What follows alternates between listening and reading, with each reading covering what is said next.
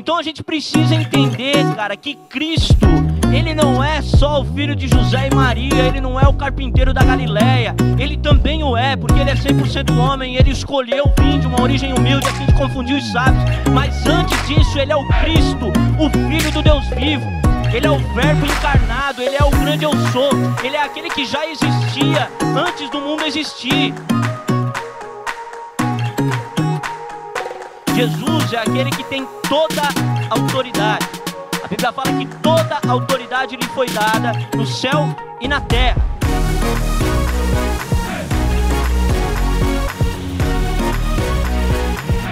Então Jesus é essa pessoa que veio e, e, e apagou completamente a estrutura da religiosidade judaica.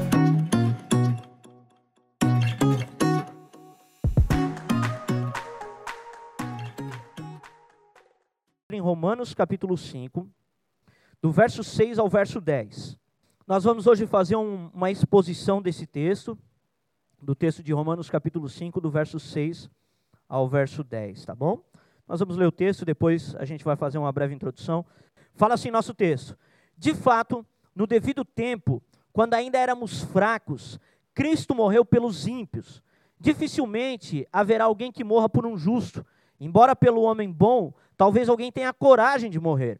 Mas Deus demonstra seu amor por nós.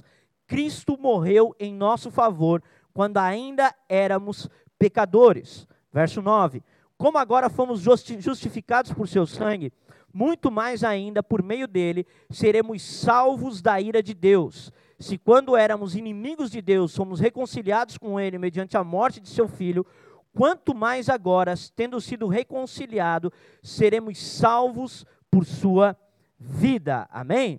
Eu vou ler de novo, tá bom? De fato, no devido tempo, quando ainda éramos fracos, Cristo morreu pelos ímpios. Dificilmente haverá alguém que morra por um justo, embora pelo homem bom talvez alguém tenha coragem de morrer. Mas Deus demonstra o seu amor por nós. Cristo morreu em nosso favor quando ainda éramos pecadores. Como agora fomos justificados por seu sangue, muito mais ainda por meio dele seremos salvos da ira de Deus. Se quando éramos inimigos de Deus, fomos reconciliados com ele mediante a morte de seu filho, quanto mais agora, tendo sido reconciliados, seremos salvos por sua vida. Amém? Queridos, o apóstolo Paulo é o autor da, da carta aos Romanos. Essa carta, ela é um tratado teológico, ela é uma carta extremamente importante. Muitos teólogos dizem que se toda a Bíblia fosse perdida, mas o livro de Romanos fosse preservado, você teria ali material suficiente para defender todas as doutrinas básicas do cristianismo, ainda que você não tivesse mais nenhum outro livro da Escritura, você conseguiria, mediante o livro de Romanos, é, fazer uma defesa do Evangelho baseado nele. E essa carta do apóstolo Paulo foi escrita, obviamente, para a igreja que se encontrava na cidade de Roma. Essa igreja, ela foi plantada é, não por nenhum apóstolo, ela não foi plantada por nenhum apóstolo. Essa igreja é fruto do Pentecostes. A Bíblia fala que no dia de Pentecostes haviam pessoas de todas as nações da terra que haviam se reunido ali em Jerusalém para a festa de Pentecostes, e ali então haviam judeus de todas essas regiões. E ali eles ouvem a pregação de Pedro, e haviam romanos ali ouvindo a pregação de Pedro. E aí eles voltam então para a cidade de Roma, e eles voltam com essa mensagem do Evangelho, e nasce então uma igreja na cidade de Roma, a partir da pregação de Pedro no Pentecostes, sem que nenhum apóstolo fosse lá e plantasse aquela igreja. Aquela igreja ela nasce, em primeiro lugar, como uma igreja é, judia, visto o fato de que eram judeus que estavam na festa de Pentecostes. Porém, quando vai passando o tempo, vários gentios vão se achegando à fé e vão começando a participar da igreja, fazendo com que aquela igreja começasse a se tornar uma igreja mista, uma igreja de judeus e gentios.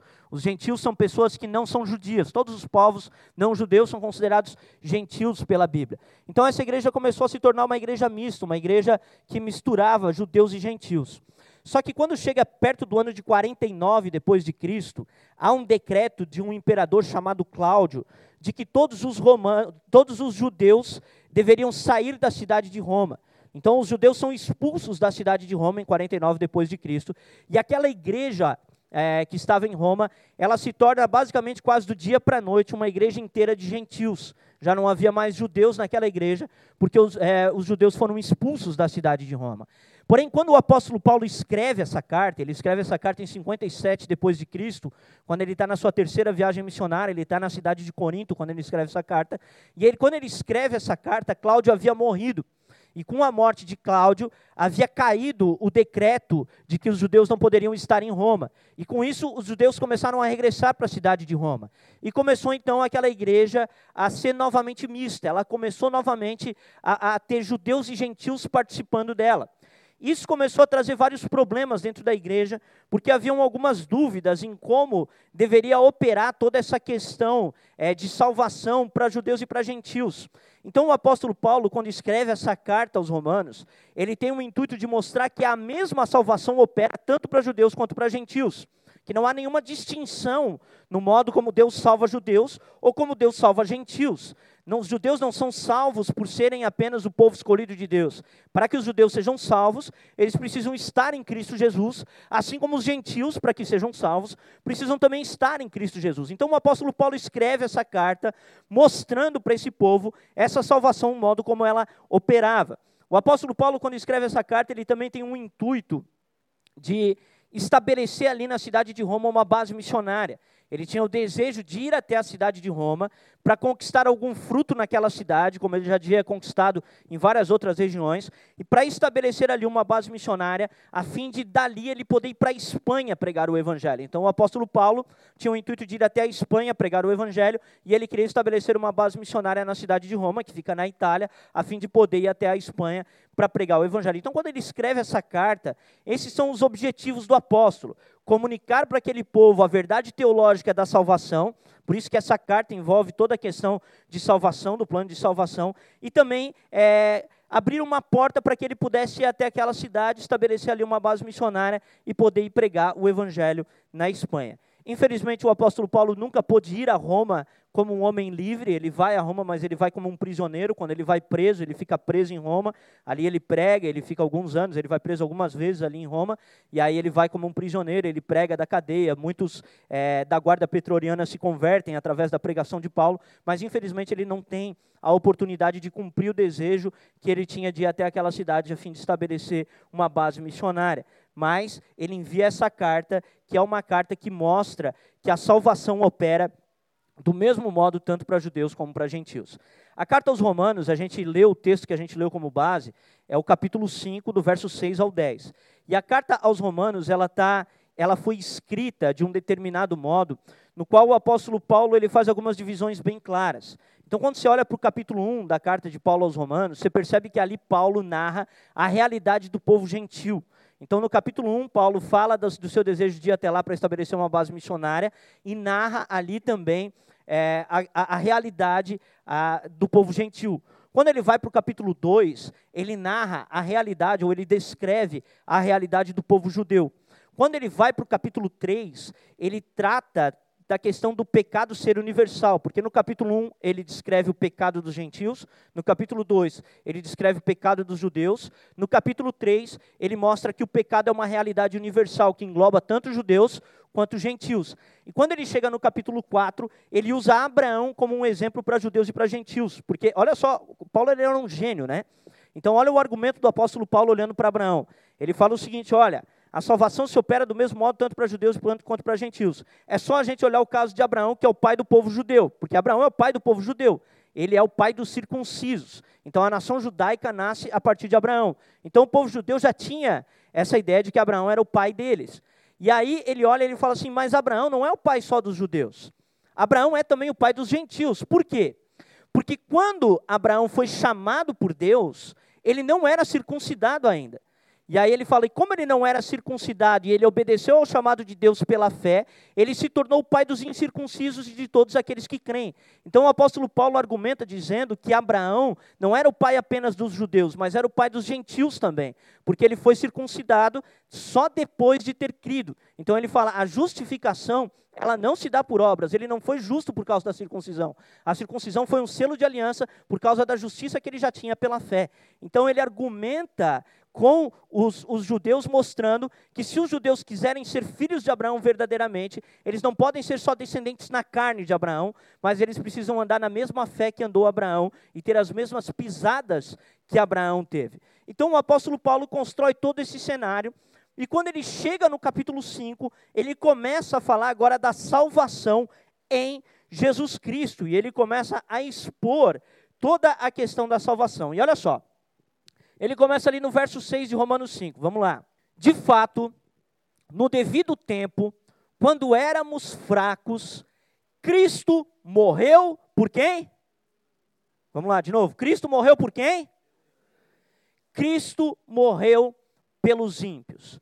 Então o apóstolo Paulo começa o texto que a gente utilizou como base dizendo o seguinte: olha, na verdade, no devido tempo, no tempo oportuno, isso é um mistério, né?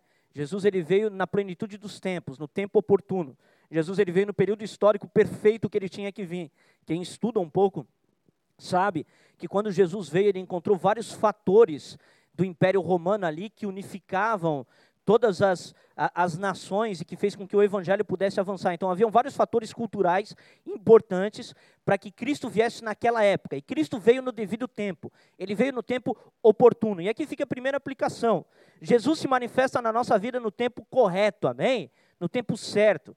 Às vezes a gente olha a gente fala assim: ah, mas eu queria que Deus tivesse me alcançado antes. Não, ele te alcançou no tempo correto, ele te alcançou no tempo certo. Ele te alcançou quando fosse era necessário que você fosse alcançado. Ele te alcançou no tempo oportuno. Então Cristo se manifestou no devido tempo. E ele fala que ele se manifestou quando nós ainda éramos fracos, quando nós ainda não estávamos salvos, quando nós ainda não estávamos revestidos do poder do Espírito Santo. Ele se manifestou quando nós éramos ainda fracos. E a Bíblia fala que ele morreu pelos ímpios. E aqui é importante, porque o que o apóstolo Paulo está querendo dizer é o seguinte: sabe por quem que Jesus morreu? Jesus morreu por pecadores. Jesus morreu por pecadores. Isso casa totalmente com o discurso do próprio Senhor Jesus. Ele disse várias vezes: Eu não vim chamar justos, eu vim chamar pecadores para o arrependimento. Eu não vim aqui a fim de chamar aqueles que acham que são alguma coisa, eu vim aqui, aqui a fim de chamar aqueles que sabem que precisam de graça e de salvação. Então Jesus morreu pelos ímpios. Só que a ideia aqui do, do texto aqui, como o apóstolo Paulo está tratando desse problema gentil e judaico, é, é que quando ele fala que Cristo morreu pelos ímpios, o que ele está querendo dizer é o seguinte: Cristo morreu, sabe por quem? Por gentios e por judeus. Cristo morreu por todos os tipos de pessoa. Cristo morreu por todas as raças, por todas as tribos, por todas as línguas e por todas as nações. Cristo morreu pelos ímpios, por todos os homens. Todos os homens da terra, de todas as eras, de todas as gerações, de cada continente, de cada cidade, de cada local, Cristo morreu pelos ímpios. E quem são os ímpios? Judeus e gentios. Judeus e gentios são ímpios. E o apóstolo Paulo narra essa, essa, esse pecado dos gentios e dos judeus no capítulo 1 e no capítulo 2. E eu gostaria de mostrar para vocês aqui a narrativa do apóstolo Paulo da realidade tanto gentílica quanto da realidade judaica. E vocês vão ficar admirados como isso é atual, como isso é para os dias de hoje. A Bíblia, você lê a Bíblia, ela foi escrita dois mil anos e parece que você está lendo o jornal do dia de hoje. Então, olha só, abre comigo a tua Bíblia em Romanos capítulo 1, verso 22 a 27. Vamos lá, vamos ver quem estava prestando atenção na introdução. Romanos capítulo 1, Paulo narra a realidade de quem? Aleluia, Beto, glória a Deus, dos gentios. O apóstolo Paulo está narrando aqui em Romanos capítulo 1 a realidade dos gentios. Olha só o que ele narra, olha só o que ele fala. Dizendo-se sábios, tornaram-se loucos. Lembrando que gentios são os não-judeus, tá? Os povos que não conheciam a Deus, não tinham a lei de Deus. E trocaram a glória do Deus imortal por imagens feitas segundo a semelhança do homem mortal, bem como de pássaros, quadrúpedes e répteis. Por isso, Deus os entregou à impureza sexual, segundo os desejos pecaminosos do seu coração, para a degradação do seu corpo entre si. Trocaram a verdade de Deus pela mentira e adoraram e serviram as coisas e seres criados em lugar do Criador, que é bendito para sempre. Amém. Por causa disso, Deus os entregou a paixões vergonhosas. Até as suas mulheres trocaram suas relações sexuais naturais por outra contrária à natureza. Da mesma forma, os homens também abandonaram as relações naturais com as mulheres e se inflamaram de paixão uns pelos outros. Começaram a cometer atos indecentes, homens com homens, e receberam em si mesmos o castigo merecido pela sua perversão. Continua, por favor. Além do mais, visto que desprezaram o conhecimento de Deus, ele os entregou a uma disposição mental reprovável para praticarem o que não deviam. Tornaram-se cheios de toda sorte de injustiça, maldade, ganância, depravação. Estão cheios de inveja, homicídios, rivalidades, engano e malícia. São bisbilhoteiros, caluniadores, inimigos de Deus, insolentes, arrogantes e presunçosos. Inventam maneiras de praticar o mal, desobedecem a seus pais são insensatos, desleais, sem amor pela família, implacáveis. Verso 32. Embora não conheçam o justo decreto de Deus, de que as pessoas que praticam tais coisas merecem a morte, não somente continuam a praticá-las, mas também aprovam aqueles que a praticam. Então, olha só, aqui o apóstolo Paulo está narrando qual era a realidade do mundo gentil da época dele. E ele narra aqui o mundo gentil da seguinte maneira: a característica, os pecados do mundo gentílico daquela época, eles envolviam a questão da idolatria. Então eles se prostravam diante de animais, de aves, de quadrúpedes, eles faziam estátuas de animais. Então envolvia a questão da idolatria. A questão do pecado da homossexualidade era muito é, exacerbada no mundo gentílico. Então ele fala aqui do pecado da homossexualidade. Ele fala aqui também a respeito de uma disposição mental reprovável, na qual eles eram praticadores de males, mas não apenas praticadores de males, mas ainda incentivavam os outros a praticar os atos que eram indecentes. Então a ideia aqui do apóstolo Paulo ao descrever o mundo gentílico é mostrar que aquele mundo gentílico ele estava fundado no pecado. Ele estava fundado no pecado de idolatria, de homossexualismo, ele estava fundado num pecado de perversão e de fazer ou de, ou de é, incentivar pessoas a praticarem coisas que eram pecaminosas. Então havia uma distorção de valores naquele tempo no mundo gentílico. Eles olhavam para aquilo que era errado e eles diziam que aquilo era certo. Alguém aí já fez isso? É, o cara, eu me lembro, antes de eu me converter, o cara ia para balada, saía, sei lá, bebia um monte, ficava muito louco, bêbado, vomitava, no outro dia acordava, falava: "Meu, tomei um porre ontem, vomitei, achando mó legal, né, cara? O cara acha bonito ser feio, né? Então, é, essa é a realidade do mundo gentílico. O mundo gentílico da época praticava todo tipo de pecado, esse pecado que era extremamente agressor aos olhos dos judeus. Então, os judeus olhavam para isso aqui e ficavam escandalizados. Parece os crentes de hoje, olhando e ficando escandalizados. Os caras olham e falam: Meu Deus, estou escandalizado com o pecado dos, dos gentios. Só que aí, quando chega no, no capítulo 2, o apóstolo Paulo começa a narrar a realidade do povo judeu. E ele começa a mostrar que Cristo morreu pelos ímpios e que os ímpios eram tanto os judeus quanto os gentios, não apenas os gentios. E aí, quando ele chega no capítulo 2, ele começa a narrar a realidade do mundo gentílico. Olha só o que ele fala aqui. Romanos capítulo 2, verso 1 a 4. Olha só. Primeiro pecado do povo do povo judeu, julgamento hipócrita. Esse era o primeiro pecado do povo judeu, olha só. Portanto, você que julga os outros é indesculpável, pois está condenando você mesmo aquilo que julga, visto que você que julga pratica as mesmas coisas. Então ele está olhando para os judeus, ele está falando aos judeus, vocês ficam escandalizados com os gentios, mas na verdade eu sei que vocês fazem umas coisas parecidas, assim, né? Eu sei que vocês, na verdade, às vezes dão uma negociada com as coisas que eles fazem, né? E aí ele continua: Sabemos que o juízo de Deus contra os que praticam tais coisas é conforme a verdade. Assim, quando você, um simples homem, os julga, mas pratica as mesmas coisas, pensa que escapará do juízo de Deus? Verso 4. Ou será que você despreza as riquezas da sua bondade, tolerância, paciência, não reconhecendo que é a bondade de Deus que leva ao arrependimento? Então, primeiro ponto que Paulo fala aqui do povo judeu é o seguinte: ele fala o seguinte, eu acabei de narrar a realidade do mundo gentílico, depravação, idolatria, pecados de homossexualidade, essa é a realidade do mundo gentílico. Agora eu vou narrar a realidade do mundo judeu. Hipocrisia no julgamento, primeiro ponto. Segundo ponto, desobediência à lei, Romanos capítulo 2, verso 22 e 23. Olha isso. Você que diz que não deve adulterar, adultera. Você que detesta ídolos, rouba-lhes os templos. Você que se orgulha da lei, desonra a Deus desobedecendo a lei. Então o apóstolo Paulo fala o seguinte: olha, judeu, você está querendo dizer que o mundo gentílico é pecador? Mas eu tenho uma acusação contra vocês também. Porque vocês conhecem a lei, mas vocês desonram a Deus desobedecendo a lei. E vocês têm um julgamento hipócrita, vocês julgam coisas que vocês praticam, vocês condenam coisas que vocês mesmos praticam. Então, esse era o segundo ponto. Terceiro ponto, mau testemunho. Abre Romanos 2, 17 a 22, olha só. Ora, você leva o nome de judeu, apoia-se na lei e orgulha-se de Deus. Ele está falando para o povo judeu aqui. Ele está dizendo: olha, vocês carregam o nome de judeu, vocês são a nação escolhida por Deus, né? vocês são o povo de Deus, né? e vocês se orgulham disso. Né? E aí ele continua: você conhece a vontade de Deus e aprova o que é superior. E aí ele começa a falar: realmente, a ética de vocês, a moral de vocês, ela é superior, mas ela não é superior porque vocês são melhores do que eles. Ela é superior porque vocês receberam a revelação da lei que faz vocês serem mais culpados diante de Deus quando quebram o mandamento do que eles, porque esse é o argumento. Porque eles tinham a lei, o judeu tinha a lei, o gentil não tinha a lei. Então o argumento do apóstolo Paulo aqui é o seguinte: vocês, por conhecerem a lei mais do que os gentios, vocês na verdade se tornam mais culpáveis diante de Deus do que os próprios gentios. E aí ele continua: ó, você conhece a vontade de Deus e aprova que é superior porque é instruído na, pela lei? Verso 19: Você está convencido de que é guia de cego, luz para os que estão em trevas, instrutor de insensato, mestre de criança, porque tem na lei a expressão do conhecimento da verdade. E então, você que ensina os outros, não ensina você mesmo? Você que prega contra o furto, furta? Você que diz que se não, não se deve adulterar, adultera? Você que detesta ídolos, rouba os templos? Bota o verso 24 para a gente, por favor. Pois, como está escrito, o nome de Deus é blasfemado entre os gentios por causa de vocês.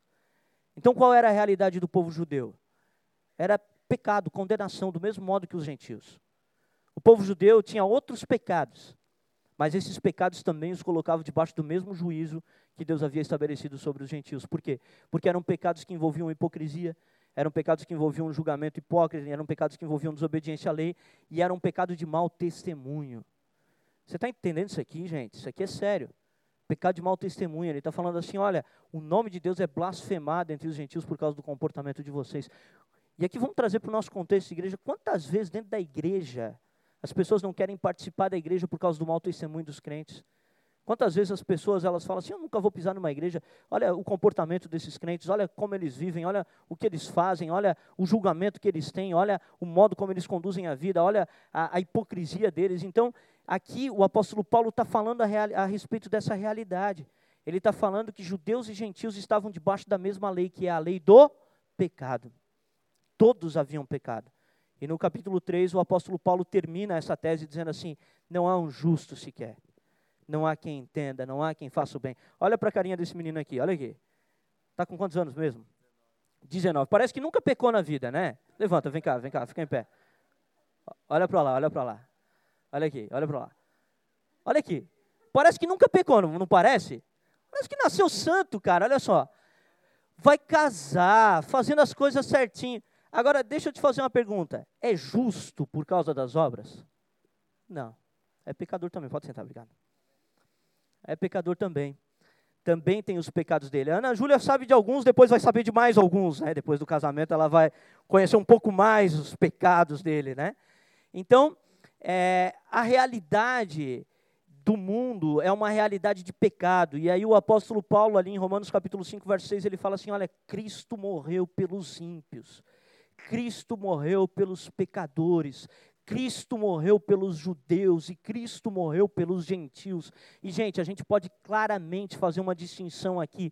A gente pode fazer, olhando para isso aqui, o que a gente vê em Romanos capítulo 1 é o movimento progressista, em Romanos capítulo 2 é o movimento conservador. É ou não é, gente? É isso, gente. É a mesma divisão, ela não mudou. Depois de dois mil anos, é a mesma divisão. Movimento progressista de um lado, movimento conservador de outro lado. Qual que é a realidade de ambos? Todos estão debaixo do pecado e carecem da graça de Deus. Todos precisam de um Salvador que é o Senhor Jesus Cristo. Então é incrível como a Bíblia consegue narrar um cenário extremamente atual, há mais de dois mil anos sendo escrita, gente. É a mesma divisão. Os judeus representam os conservadores, enquanto os gentios representam aqui os progressistas. Então, o apóstolo Paulo começa aqui no capítulo 5, verso 6, falando isso. Ele está falando: olha, Cristo morreu por nós quando nós ainda éramos pecadores. E esse é o primeiro ponto. Jesus morreu por todos os homens. Amém? Sabe aquele cara que está lá na sarjeta, caído agora? Jesus morreu por ele. Sabe aquele cara que parece que nunca pecou? Jesus também morreu por ele. Então Jesus morreu por todos os homens, Jesus morreu por cada pessoa.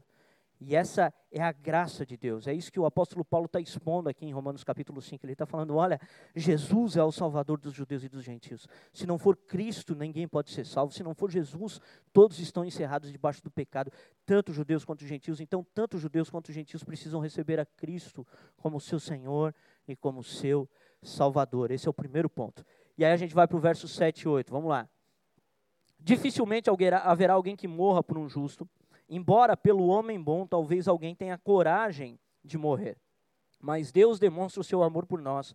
Cristo morreu em nosso favor quando ainda éramos pecadores. Aqui no verso 7 no verso 8, o apóstolo Paulo aqui, ele está fazendo é, uma comparação a fim de exaltar o amor de Deus. Paulo está dizendo o seguinte, ele está, ele, a conclusão, então, no verso anterior é que Cristo morreu por todos os homens e todos os homens eram pecadores, baseado nos capítulos anteriores, né? E agora ele está trazendo um argumento, ele está dizendo o seguinte aqui, ó, verso 6, ele está dizendo, olha, dificilmente alguém morre por um justo. Ele falou, talvez por algum justo alguém se anime a morrer, né? Então, talvez você, você olhe para alguém aí que está aqui nessa igreja, para alguém que está do teu lado, você é muito essa pessoa, e talvez você considere ela uma pessoa boa, e talvez você diga assim, ah, eu, eu morreria por essa pessoa.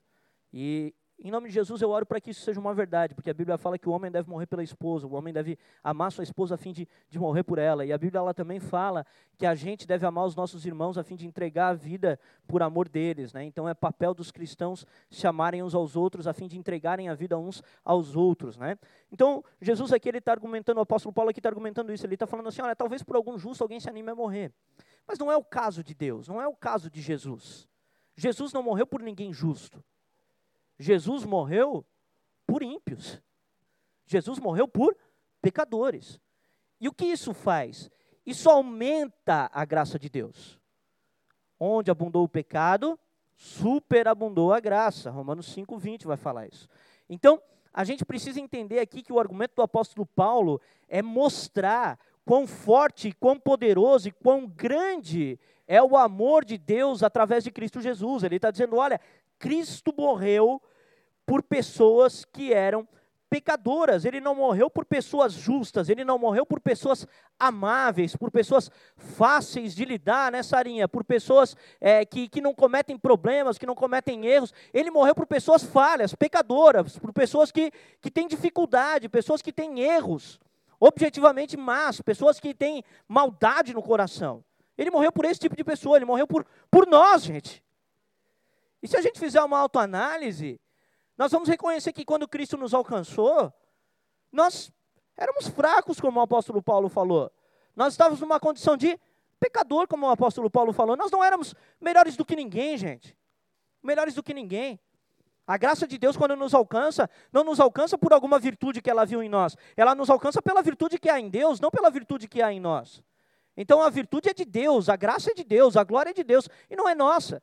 Eu fui alcançado dentro de um centro de recuperação, eu tive uma vida é, totalmente distorcida, desonrei meus pais, pequei contra Deus, pequei contra minha irmã, contra meus pais, pequei contra as pessoas que estavam ao meu redor, pequei contra a sociedade, cometi erros é, grotescos, erros que poderiam ter me levado a ficar preso, erros que poderiam ter me colocado numa cadeia, mas o Senhor Jesus morreu por mim naquela condição, não na condição que eu estou hoje. Talvez você olhe hoje e fale, pô, o cara é um pastor, é um homem de Deus, casado, né? tem um filho. Estou completando sete anos de casamento hoje com a dona Márcia, aleluia, minha excelentíssima esposa, né? Glória a Deus. Então você pode olhar e dizer assim, pô, não, o cara é um homem de Deus, o cara é um pastor, o cara estuda a Bíblia. Mas não era a condição naquele tempo. Gente, ninguém me conheceu aqui naquele tempo. Você atravessava a rua. Você não ia andar na mesma calçada que eu, você não ia querer estar perto de mim. Então, a realidade é que Cristo morre por nós quando nós somos pecadores, não quando nós estamos em nosso melhor estado, não quando nós já estamos arrumados por Ele, quando já fomos ajustados pela Sua graça. Então, Jesus morre por nós quando éramos pecadores, né? E alguns hoje advogam dizendo assim, mas como pode Deus ser bom se existe tanto mal no mundo? E na verdade a existência do mal no mundo é a prova da bondade de Deus. Porque isso aumenta a bondade de Deus. Se, o fato de Deus ter morrido por homens maus faz dele melhor do que ele é, ou melhor do que ele seria caso a gente não, é, caso não houvesse pecado no mundo. Então, o mal no mundo, o pecado no mundo, a maldade que existe hoje na terra, na verdade só faz aumentar a graça e a glória de Deus. Cristo morreu por nós quando nós ainda éramos maus. E a Bíblia, ela, ela, ela fala que esse amor de Deus, gente, ele é um amor objetivo e prático. Ele não é um amor meramente sentimental. E a gente hoje vive numa sociedade extremamente sentimentalizada, e eu não sou contra emoções e contra sentimentos. Na verdade, eu oro a Deus e eu peço a Deus, Senhor, quebranta o meu coração e me deixa sentir a dor dos outros. Me deixa sentir as tuas emoções, porque as emoções Deus colocou em nós, Ele nos fez seres emocionais, embora Ele não nos chame para sermos dominados por nossas emoções, amém? Nós precisamos ser dominados pela Sua palavra e pelo Seu Espírito. Mas as emoções foi Deus que colocou em nós. Porém, quando a Bíblia fala da obra de Deus e daquilo que Jesus fez, ela fala de um amor objetivo, prático e real, não de um amor sentimental. Ele fala o seguinte: olha, Cristo prova o seu amor por nós como? Com ele tendo morrido quando ainda éramos pecadores. Então você entende que o amor de Deus, ele é prático, objetivo, ele é uma ação João 3,16, o texto mais conhecido da Bíblia. Porque Deus amou o mundo de tal maneira que deu seu Filho unigênito para que todo aquele que nele cresce não perecesse, mas tivesse a vida eterna. A, a, a, o amor de Deus ali é um amor prático. Deus amou, é uma ação é uma ação de amor, é algo que ele fez, é um verbo de ação. Então, o amor de Deus, ele é prático, ele é algo objetivo. Você pode olhar e dizer assim: ah, mas eu não me sinto amado por Deus. Você precisa olhar para aquilo que Deus fez por você. Às vezes o nosso erro está em não olhar aquilo que as pessoas fazem por nós e a gente não percebe o amor delas por nós, porque acaba não olhando o que elas fazem por nós. Então, por exemplo, existe uma linguagem de amor que é chamada de atos de serviço. Então, esse tipo de pessoa gosta muito de, de servir, de servir. Aí pega um cara que nem eu, que sou um cara que gosto de palavra de afirmação e de tempo de qualidade, eu olho para a pessoa servindo e eu não entendo que ela está me amando através daquele ato. Eu fico perdido. E eu acho que ela não está me amando porque ela não está me falando que me ama e porque ela não está gastando tempo comigo. Só que com Deus, a gente precisa aprender a ler a linguagem de amor de Deus. Deus entregou o seu filho. Deus deu o seu filho por amor a nós. Deus entregou ele. Então é um amor objetivo, é um amor prático. E a gente não tem o direito de desprezar esse amor e olhar e dizer assim: ah, não, ah, eu não me sinto amado por Deus, mas como não? Deus morreu por ti, sendo tu ainda pecador. Deus morreu por ti na condição que você estava quando Ele te alcançou. Começa a te lembrar qual era a tua condição, qual era o teu estado, como você estava, porque foi daquele jeito que Deus te amou. Quando talvez ninguém mais quisesse te amar. Foi daquele jeito que Deus te amou. Eu me lembro que Deus me amou quando eu pensei que ninguém mais me amava. Quando eu já tinha perdido a confiança da família, quando eu já não tinha mais ninguém que, que gostava de estar perto de mim, os meus amigos sumiram por causa do uso de droga. E Deus me amou naquele tempo, naquele momento foi que Deus me amou. Deus amou a Márcia numa situação difícil da vida dela alcançou ela num momento difícil. Foi lá que Deus amou. E a gente precisa aprender a olhar o modo como Deus se entregou por nós, porque essa é a prova do amor de Deus. A prova do amor de Deus não são emoções. Não que ser tocado pela graça não nos emocione, não é isso. Mas a prova do amor de Deus não é como eu me sinto, é como ele ou o que ele fez. Então não é como eu me sinto. Ah, mas eu não me sinto. O problema está na tua interpretação, o problema não está no amor de Deus.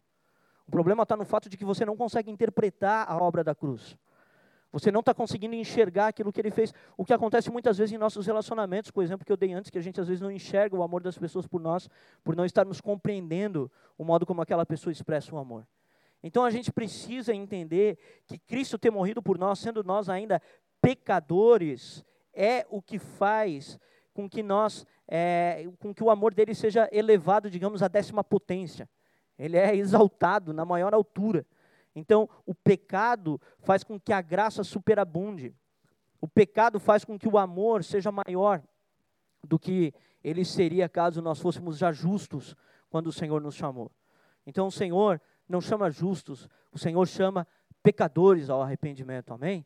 E o Senhor prova o seu amor por Cristo ter morrido por nós quando nós ainda éramos pecadores. Amém? Esse é o segundo ponto. Terceiro ponto, abre comigo Romanos 5,9. Como agora fomos justificados por seu sangue, muito mais ainda por meio dele seremos salvos da ira de Deus. Gente, isso aqui é interessante, tá? O apóstolo Paulo está até agora falando a respeito do modo como Deus nos salvou quando nós ainda éramos pecadores. E a salvação de Deus, ela tem, ela, ela, ela incumbe, um, um, incumbe um ato de tornar o, o pecador justo. Então, todos nós somos pecadores porque pecamos, ou na verdade nossa natureza é pecadora e nós pecamos porque somos pecadores, né? Mas a partir do momento que nós nos convertemos a Cristo Jesus, nós somos declarados justos, a um status que é considerado de justo. Então é como se fosse uma questão legal no tribunal. Existe o culpado e o inocente. A partir do momento que a gente se converte, a gente é declarado justo. Só que a Bíblia fala que Cristo nos justificou pelo seu sangue. Então aqui ele está falando da salvação que ocorreu no passado. Quando o Senhor Jesus nos alcançou na nossa vida, sendo nós ainda fracos, ele nos tornou justos. O nosso status mudou diante de Deus. Sabe por que você pode orar hoje e Deus escuta a tua oração? Porque você é considerado justo. Não é por causa dos teus atos de justiça, mas é porque a justiça de Cristo agora está sobre a tua vida. Então a tua oração chega ao céu, porque quando é, o Senhor está escutando a oração, Ele te tem como um justo, Ele ouve a oração dos seus justos. Então Ele está ouvindo a oração dos crentes agora, porque os crentes são justificados. Então Ele está falando que Cristo morreu, ou seu sangue foi derramado, nos justificando. Então Ele está falando de uma salvação que ocorreu no nosso passado. A partir do momento que nós somos salvos, a salvação ela vai ocorrer em duas etapas. Na verdade, são três etapas. A salvação envolve passado, presente e futuro. Nós somos salvos no dia que recebemos o perdão de pecados. Então, eu me lembro do dia que o Senhor Jesus me tocou. Eu me lembro que quando eu me converti, eu ia todo culto lá na frente aceitar Jesus. Quem é que fez isso já algumas vezes já? Pastor chama, o cara vai. Teve uma hora que o pastor falou, cara, você já veio aqui um monte de vezes, já aceitou, tá tudo certo, não precisa mais vir, né? Mas eu ia lá na frente e aceitava Jesus. Ia lá, aceitava Jesus, aceitava Jesus. A partir daquele momento lá, eu fui salvo. Então eu fui salvo no passado.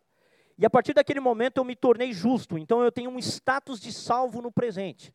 Só que haverá uma salvação que ocorrerá no futuro, porque o apóstolo Paulo vai dizer que nós somos salvos em esperança. O que é esperança? Nós estamos esperando a plenitude da salvação. Então a salvação, ela já é e ainda não. Olha para o irmão que está ao teu lado e fala assim: a salvação, ela já é e ainda não. Então você já foi salvo, mas você foi salvo em esperança. O perdão dos pecados veio, você tem um, uma condição de salvo hoje.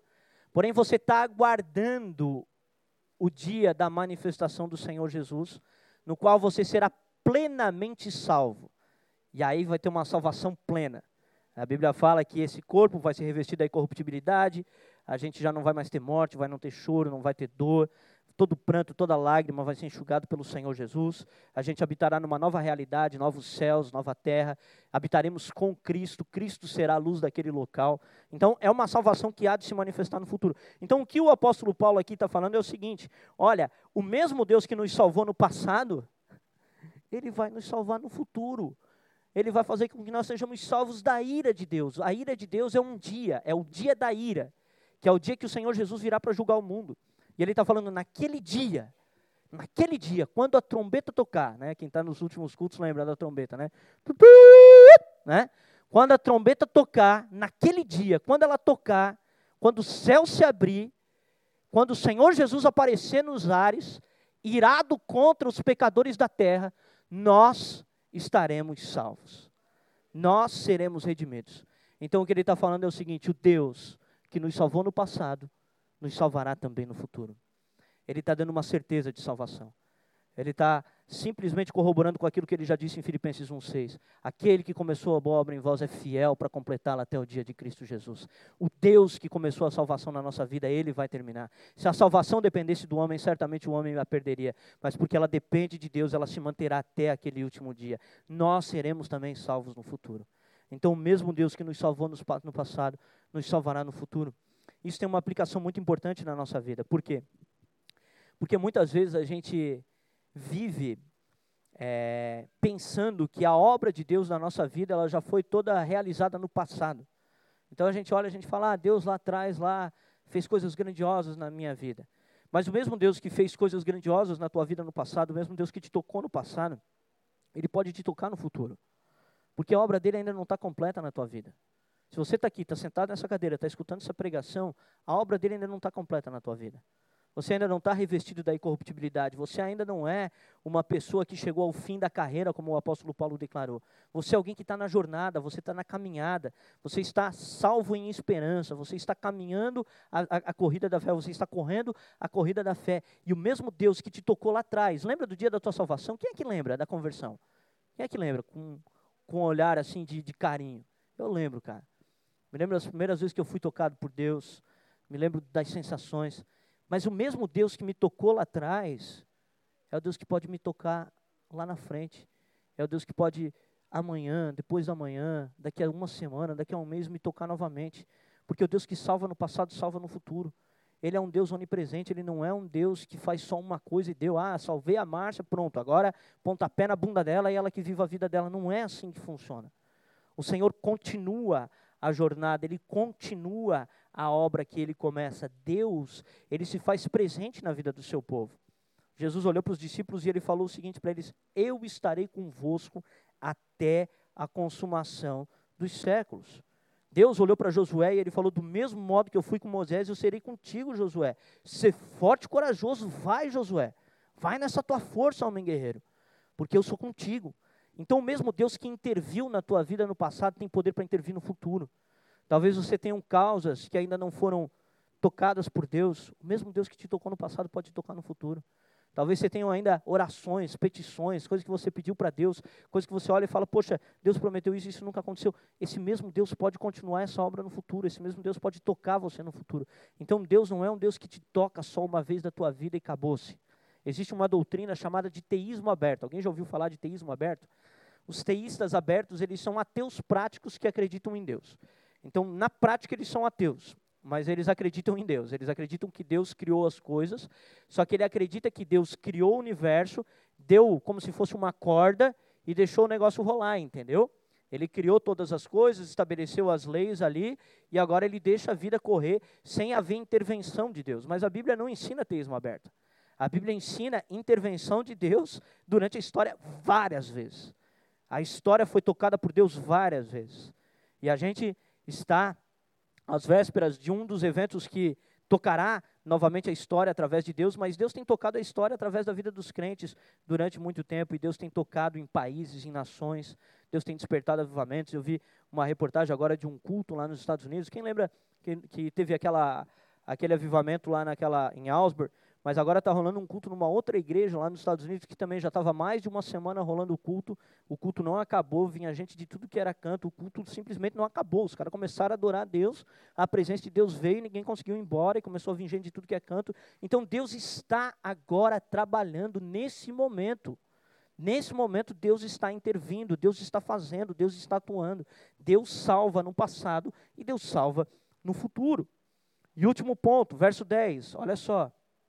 Se quando éramos inimigos de Deus, fomos reconciliados com Ele mediante a morte de seu Filho, quanto mais agora, tendo sido reconciliados, seremos salvos por sua vida. Deixa eu tentar expressar o que, que o apóstolo Paulo está querendo falar aqui. Vamos lá, deixa eu tentar formular isso em palavras simples. O que o apóstolo Paulo está construindo aqui de pensamento é o seguinte: quando Deus te salvou, tu era uma nhaca. É mais ou menos isso que ele está falando. Quando Deus te salvou, Cara, tu era muito pecador. Ele te salvou numa condição muito ruim. Né? Eu não sei porque que eu estou fazendo assim com o Solan aqui, né? mas enfim, tudo certo. Né? Mas quando ele te salvou, essa era a tua condição. O cara, a, a nossa condição era ruim. E naquela condição, Deus nos amou. Né? Deus nos amou quando a gente era muito ruim. Daí ele fala assim: quando a gente era muito ruim, ele nos reconciliou com ele. Então agora, ele chama a gente de seu amigo, a gente é amigo de Deus. Obviamente, isso exige um relacionamento íntimo com Ele, né? Mas, a partir do momento que, que Ele nos salvou, nós somos reconciliados com Deus. E agora nós temos um outro status. Então, nós não somos mais quem nós éramos, amém? Nós não somos mais quem nós éramos. Alguns estão em outros processos, alguns estão mais no começo de caminhada, alguns estão continuando, alguns estão mais na frente, mas nós não somos mais quem nós éramos. Nós agora somos filhos de Deus. Nós agora fomos reconciliados com Deus. A nossa condição agora é, é ser chamado de justo diante de Deus. Então ele está dizendo assim: olha, quando Deus te salvou, tu estava numa condição muito, muito ruim. E ele se reconciliou contigo naquela condição. agora que tu já foi reconciliado, ele, o que vai ser do poder da ressurreição dele? Então a ideia é o seguinte: quando nós éramos pecadores, Jesus morreu por nós. Aí nós fomos justificados. A partir do momento que a gente foi justificado, agora a gente é tocado não pelo poder da morte de Jesus, mas pelo poder da ressurreição dele. Então ele está falando o seguinte: olha, vocês agora vão ser salvos pela vida dele. Então ele está dizendo assim: ó, de quando éramos inimigos de Deus, nós fomos reconciliados com ele mediante a morte de seu filho. Então ele está dizendo: a morte de Jesus trouxe reconciliação quando nós éramos pecadores. Agora que nós estamos numa outra condição, já reconciliados, o que vai ser da nossa vida, sendo que Jesus não apenas morreu, mas também ressuscitou? Então o argumento dele é o seguinte: olha, se naquela condição o poder de Deus alcançou vocês, tu imagina o que, que vai ser da condição atual de vocês agora. Agora que vocês já estão reconciliados. Se a morte dele trouxe reconciliação, o que vai ser do poder da ressurreição de Jesus sobre as nossas vidas? E aqui a gente está falando de salvação no presente. Antes a gente falou de salvação no passado, salvação no futuro. E agora a gente está falando do poder de Deus atuando na nossa vida no presente. Por quê? Porque a gente não está debaixo apenas da morte de Jesus. A gente está também debaixo da sua ressurreição. E a sua ressurreição agora nos toca. Depois de reconciliados, nós somos agora ressuscitados juntamente com Ele. O espírito de ressurreição e vida de Jesus, ele opera em nós. Olha só o que a Bíblia fala em Romanos capítulo 8, verso 11. E se o espírito daquele que ressuscitou Jesus dentre os mortos habita em vocês, aquele que ressuscitou a Cristo dentre os mortos também dará vida a seus corpos mortais por meio do seu espírito que habita em nós. Então, olha só o que o apóstolo Paulo está falando aqui em Romanos 8, capítulo 11, verso 11. Capítulo 11, não, né? Verso 11. Ele está dizendo o seguinte: se o espírito que ressuscitou Jesus dentre os mortos habita em vocês, sabe o que, que ele vai fazer com a vida de vocês? Sabe o que, que ele vai fazer com vocês? Ele vai ressuscitar vocês também. Isso aqui não é uma promessa só para a eternidade, isso aqui não é uma promessa só para o último dia, isso aqui é uma promessa para o dia de hoje. O que ele está dizendo é o seguinte: o Espírito de Deus há de vivificar os nossos corpos mortais. Então há um empoderamento de Deus que ocorre por meio da ressurreição de Jesus na vida dos que já foram é, justificados e na vida dos, dos, que já foram reconciliados. Então, se nós, quando éramos pecadores, fomos reconciliados por causa da morte dele, agora que somos considerados justos, nós somos vivificados pela vida dele. Então, a vida de Jesus agora nos toca. E você é chamado agora para viver uma vida na presença do Espírito de Deus. Você é chamado agora para viver uma vida empoderado pelo Espírito Santo. E essa vida empoderada pelo Espírito Santo te dá condição de viver uma vida plena na presença de Deus. Você pode viver uma vida plena na presença de Deus. Você pode viver uma vida na qual você tem completo, é, completo é, na sua alma. Sua alma é completamente saciada. Há uma frase que ela fala o seguinte, que é, há um vazio no coração do homem que só pode ser preenchido pelo próprio Deus. E a partir do momento que o Espírito de Cristo que ressuscitou, o Espírito que ressuscitou Jesus dos mortos, começa a operar na nossa vida depois que a gente é reconciliado com Deus, a gente começa então agora a ser vivificado por esse Espírito Santo. E é isso que vai fazendo a obra de Deus em nós. E é isso que vai transformando e mudando a nossa realidade. E a gente vai começando agora a experimentar coisas novas, uma vida diferente, uma vida na qual nós podemos agora ter é, plenitude de alegria, uma vida na qual agora nós podemos ter a nossa alma saciada. A gente não vive mais agora correndo atrás do vento, sempre correndo atrás de coisa, porque parece que falta. Quem é que já sentiu um buraco no peito? Alguém já sentiu? Um buraco no peito. Quando eu usava droga, era um buraco que eu tinha. Eu estava sempre querendo saciar esse buraco. Estava sempre querendo preencher ele com alguma coisa. Então eu estava sempre querendo alguma nova experiência para preencher esse buraco. E o fato é que com o Espírito de Deus agora, nós podemos ter esse buraco existencial preenchido no nosso coração. E a gente pode passar a experimentar uma vida nova, uma vida diferente, uma vida que faz a gente ser agora quem Deus chamou a gente para ser e não quem nós éramos no passado, não quem nós fomos no passado. Então o Espírito de Deus que vem sobre nós quando somos reconciliados com Ele, nos livra daquilo que a Bíblia chama da lei da morte do pecado. Abre comigo Romanos capítulo 8, verso 1 e 2. Olha só. Portanto, agora já não há condenação para os que estão em Cristo Jesus.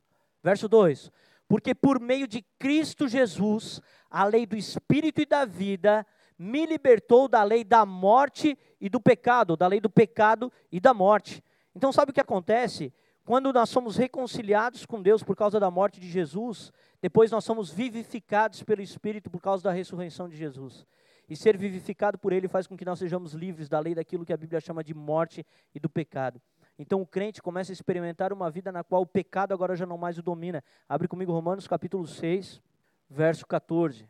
Romanos 6, 14. Fala assim o texto: Pois o pecado não os dominará, porque vocês não estão debaixo da lei, mas debaixo da graça. Então, olha só o que a, a, a, ressurreição de Jesus nos promete. Nos promete uma lei, uma vida livre da lei do pecado. Então é muito interessante como quando pessoas se convertem, eles começam a ter alguns domínios que eles não conseguiam ter antes. Lembra a música que a gente cantou aqui? A gente cantou agora o último que falava, né, que a gente tem uma luta infindável entre a carne e o espírito, né, e a gente às vezes faz aquilo que a gente não quer e aquilo que a gente é, não quer a gente pratica. Então é, a, a, a ideia é que o Espírito Santo começa agora a dar domínio para a gente, para a gente conseguir vencer todas essas barreiras e todas essas dificuldades. E o Espírito Santo também nos livra do medo, do medo da morte, porque ele nos livra da lei da morte. 1 João 4,18 fala o seguinte: ó, no amor não há medo, ao contrário, o perfeito amor expulsa o medo, porque o medo supõe castigo. Aquele que tem medo não está aperfeiçoado no amor. Então Deus vem para nos livrar da lei do pecado e da morte. O crente agora, por causa da ressurreição de Jesus, ele não é dominado pelo pecado e ele já não mais tem medo da morte. É terrível viver uma vida com medo da morte. Eu tenho um avô que está com 87 anos. Ele não conhece o Senhor Jesus. Ele está morrendo de medo de morrer, gente. Morrendo de medo de morrer. E é muito triste você chegar nessa idade da vida, porque essa idade da vida é óbvio que tu vai morrer logo, né? Não, por mais que, que se tu durar cinco anos, se tu durar dez anos, você vai morrer. É, é, é terrível você chegar nessa idade e você não não ter, não ter paz para morrer, você não ter é, nenhum tipo de liberdade na qual você fica ali lutando contra o medo da morte. Só que o crente não, o crente é livre da lei do pecado e da morte. Então o crente, o crente ele não tem medo da morte. Eu e a Margem estavam conversando esses dias, ela falou para mim assim, eu só não quero que enfie a agulha debaixo da minha unha. O resto, se der um tiro direto, acabou-se, pronto, estou pronta para ir só não me fica me maltratando e maltratando os meus, né? Então, o crente, ele não tem medo da morte, ele pode ter medo do sofrimento que a morte causa, isso ele pode ter medo, mas ele não tem medo da morte. Ele está livre da lei da morte, ele está livre da lei do pecado, porque porque o mesmo Espírito que ressuscitou Jesus dos mortos agora opera na vida do crente. Então ele é salvo pela morte de Jesus, mas ele é salvo também pela ressurreição de Jesus e ele é empoderado agora para viver uma nova vida. Ele é empoderado agora para viver uma vida na presença do Senhor Jesus Cristo. Então a gente hoje precisa ou pode viver debaixo do Espírito de Deus. Para a gente encerrar, abre comigo Isaías capítulo 11, verso 1 a 3. Isaías capítulo 11, verso 1 a 3. Hebreus capítulo 1, verso 9 e Gálatas verso 5, capítulo 5, verso 22 e 23. Olha só o que é o espírito que o Senhor Jesus te prometeu. Olha só. Capítulo 11, verso 1 e 2. Fala assim o texto: Um ramo surgirá do tronco de Jessé, e das suas raízes brotará um renovo. Está falando de Jesus aqui. O espírito do Senhor repousará sobre ele. Então, o espírito de Deus repousaria sobre Jesus Cristo e aí ele começa a falar qual é a característica desse espírito. O espírito que dá sabedoria e entendimento. Quem aqui precisa de sabedoria e entendimento? O espírito que dá sabedoria e entendimento. Olha só. O espírito que traz conselho e poder. O espírito que dá conhecimento e temor do Senhor. Ele se inspirará no temor do Senhor, não julgará pela aparência e nem decidirá com base no que ouviu. Então, olha a promessa do espírito que habitaria sobre Cristo Jesus. É um espírito que dá conselho, entendimento, sabedoria, temor do Senhor, é esse mesmo Espírito que ressuscitou Jesus dos mortos que quer te levantar para a tua vida, que quer fazer com que você viva uma vida agora empoderado por esse Espírito Santo. Olha o que esse Espírito fez com Jesus, Hebreus 1,9. Amas a justiça e odeias a iniquidade. Por isso, Deus, o teu Deus, escolheu-te dentre os teus companheiros e ungiu-te com óleo de alegria mais do que todos os outros. Então, esse espírito que foi derramado sobre Jesus, ele derramou sobre Jesus um óleo de alegria mais do que todos os outros.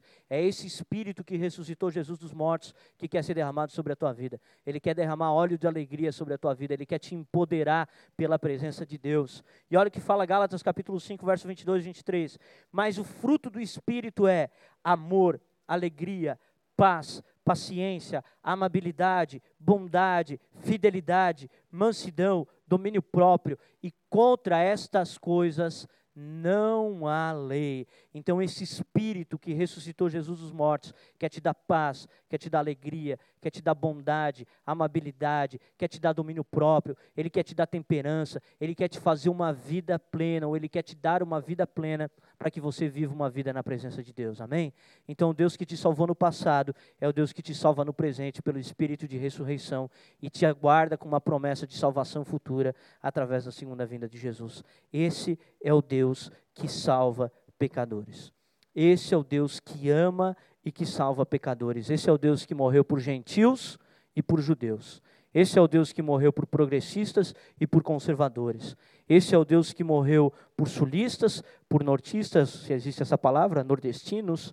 É, esse é o Deus que morreu por todos os homens. Esse é o Deus que morreu por cada vida, por cada pessoa e que ama a sua criação e que ama aqueles que são seus e que os chama para perto de si. Esse é o Deus que quer operar em nossa vida. Esse é o Deus que quer te justificar, caso você ainda não o conheça. Esse é o Deus que quer perdoar os teus pecados, caso você ainda não o conheça. E caso você já tenha sido reconciliado com Ele, esse é o Deus que quer soprar o espírito de vida sobre você, para que você ressuscite dentre os mortos, como Cristo Jesus ressuscitou, e você possa ter uma vida plena na presença do Espírito Santo. E esse é o Deus que te dá uma promessa de salvação futura, dizendo que nós seremos salvos da ira, que naquele grande dia nós estaremos com Ele para toda a eternidade. Amém?